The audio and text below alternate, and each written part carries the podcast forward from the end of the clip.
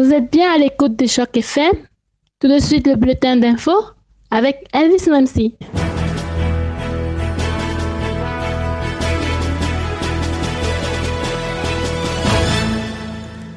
Bonjour et bienvenue.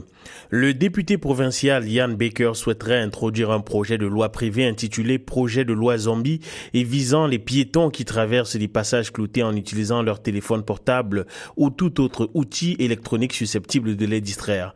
Les frais encourus si cette loi devrait entrer en vigueur pourraient osciller entre 50 et 120 dollars. Il est tout de même prévu que les piétons puissent téléphoner au service d'urgence en traversant la route. Ce projet de loi vise à réduire le nombre de plus en plus élevé de décès de piétons. L'année dernière, pas moins de 72 individus étaient interpellés et verbalisés dans la région des Tobico pour activités sexuelles en plein air dans le parc Mary Curtis.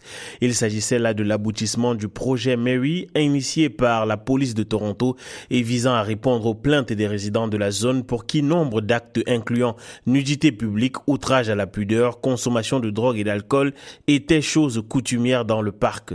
La réponse d'un groupe d'avocats contre la police de Toronto a abandonné au fur et à mesure et ce depuis plusieurs mois déjà, les contraventions contre certains des individus appréhendés, contraventions d'un certain montant, s'élevaient jusqu'à 660 dollars. La police de Toronto a reconnu sa méprise dans cette intervention et admis qu'elle aurait dû au préalable consulter les groupes LGBTQ de la région pour trouver le moyen le plus pacifique de régler ce problème. Le candidat malheureux à la dernière investiture démocrate des États-Unis et sénateur de l'État du Vermont, Bernie Sanders, était ce week-end à Toronto, où il envisageait d'apprendre du système de santé canadien. 28 millions d'Américains ne peuvent se faire soigner convenablement parce qu'ils n'ont pas d'assurance maladie. Rappelons que l'ancien président américain Barack Obama avait fait passer l'Obamacare, une mesure visant à offrir une assurance de santé de meilleure qualité à pléthore d'Américains.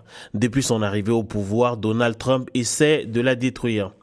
Aux États-Unis encore, Paul Manafort, ancien directeur de campagne de Donald Trump, fait désormais l'objet de 12 chefs d'inculpation suite à une mise en accusation faite par un grand jury fédéral.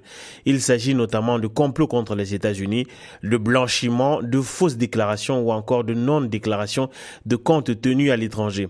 Il est à noter que Donald Trump n'est pas mis en cause dans cette histoire puisqu'elle remonterait à une période où Paul Manafort n'était pas encore au service de l'actuel président des États-Unis. Aurait eu des activités non déclarées au profit de l'ancien président ukrainien Viktor Yanukovych. C'est tout pour ce bulletin d'infos. Restez en compagnie des programmes de chaque FM.